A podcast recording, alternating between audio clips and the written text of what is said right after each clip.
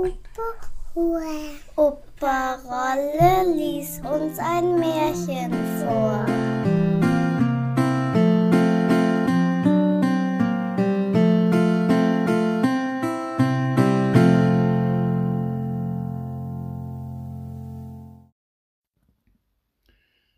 Frau Holle.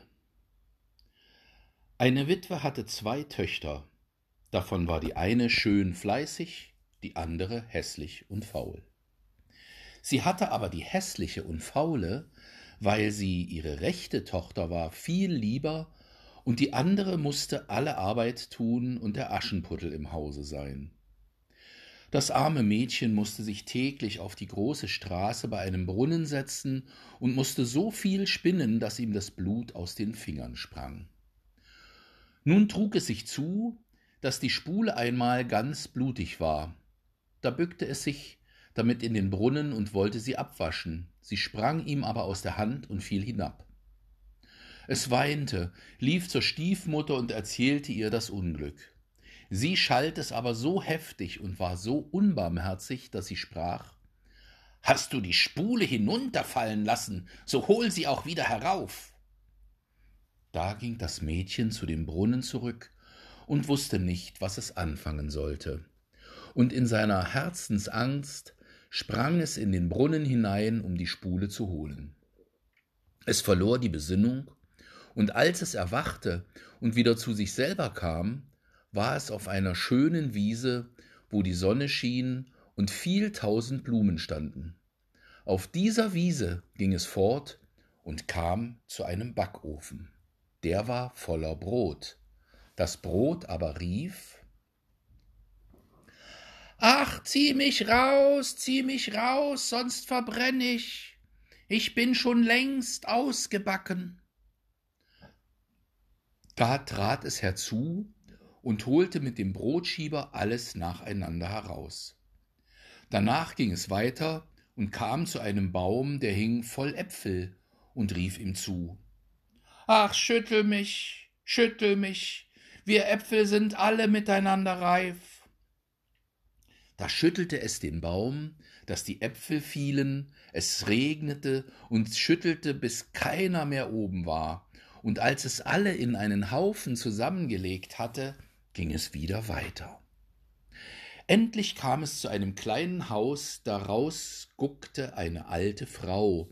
Weil sie aber so große Zähne hatte, ward ihm Angst, und es wollte fortlaufen. Die alte Frau aber rief ihm nach Was fürchtest du dich, liebes Kind? Bleib bei mir, wenn du alle Arbeit im Haus ordentlich tun willst, so soll es dir gut gehen. Du musst nur acht geben, dass du mein Bett gut machst, und es fleißig aufschüttelst, dass die Federn fliegen, dann schneit es in der Welt. Ich bin die Frau Holle. Weil die Alte ihm so gut zusprach, so fasste sich das Mädchen ein Herz, willigte ein und begab sich in ihren Dienst. Es besorgte auch alles nach ihrer Zufriedenheit und schüttelte ihr das Bett immer gewaltig, auf dass die Federn wie Schneeflocken umherflogen. Dafür hatte es auch ein gutes Leben bei ihr, kein böses Wort und alle Tage Gesottenes und Gebratenes.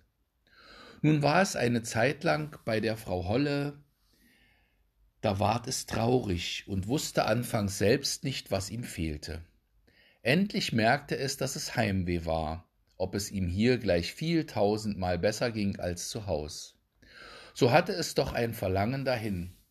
Endlich sagte es zu ihr, ich hab den Jammer nach Haus gekriegt, und wenn es mir auch noch so gut hier unten geht, so kann ich doch nicht länger bleiben.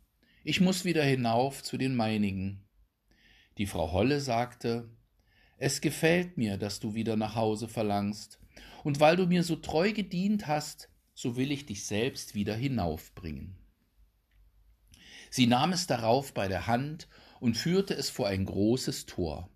Das Tor ward aufgetan, und wie das Mädchen gerade darunter stand, fiel ein gewaltiger Goldregen, und alles Gold blieb an ihm hängen, so dass es über und über davon bedeckt war.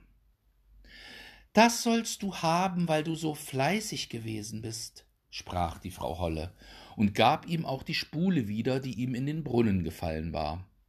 Darauf ward das Tor verschlossen, und das Mädchen befand sich oben auf der Welt nicht weit von seiner Mutter Haus, und als es in den Hof kam, saß der Hahn auf dem Brunnen und rief Kikeriki, unsere goldene Jungfrau ist wieder hie. Da ging es hinein zu seiner Mutter, und weil es so mit Gold bedeckt ankam, ward es von ihr und der Schwester gut aufgenommen. Das Mädchen erzählte alles, was ihm begegnet war, und als die Mutter hörte, wie es zu dem großen Reichtum gekommen war, wollte sie der anderen hässlichen und faulen Tochter gern dasselbe Glück verschaffen. Sie musste sich an den Brunnen setzen und spinnen, und damit ihre Spule blutig ward, stach sie sich in den Finger und stieß sich die Hand in die Dornenhecke. Dann warf sie die Spule in den Brunnen und sprang selber hinein. Sie kam wie die andere auf der schönen Wiese an und ging auf demselben Pfade weiter. Als sie zu dem Backofen gelangte, schrie das Brot wieder. Ach, zieh mich raus, zieh mich raus, sonst verbrenn ich. Ich bin schon längst ausgebacken. Die Faule aber antwortete, da hätt ich Lust, mich schmutzig zu machen, und ging fort. Bald kam sie zu dem Apfelbaum, der rief, Ach, schüttel mich, schüttel mich, wir Äpfel sind alle miteinander reif. Sie antwortete aber, hm, Du kommst mir recht, es könnt mir einer auf den Kopf fallen. Und ging damit weiter. Als sie vor der Frau Holles Haus kam, fürchtete sie sich nicht, weil sie von ihren großen Zähnen schon gehört hatte, und verdingte sich gleich zu ihr.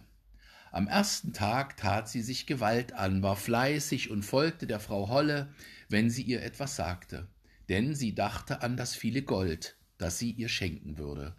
Am zweiten Tag aber fing sie schon an zu faulenzen. Am dritten noch mehr, da wollte sie morgens gar nicht aufstehen. Sie machte auch der Frau Holle das Bett nicht, wie sich's gebührte, und schüttelte es nicht, dass die Federn aufflogen. Da ward die Frau Holle bald müde und sagte ihr den Dienst auf. Die Faule war das wohl zufrieden und meinte, nun würde der Goldregen kommen. Die Frau Holle führte sie auch zu dem Tor, als sie aber darunter stand, ward statt des Goldes ein großer Kessel voll schwarzem Pech ausgeschüttet. Das ist zur Belohnung deiner Dienste, sagte die Frau Holle und schloss die Tor zu. Da kam die Faule heim, aber sie war ganz mit Pech bedeckt, und der Hahn auf dem Brunnen, als er sie sah, rief Kikeriki, unsere schmutzige Jungfrau ist wieder hie. Das Pech aber blieb fest an ihr hängen und wollte, solange sie lebte, nicht abgehen. Wenn sie nicht gestorben sind, dann leben sie noch heute.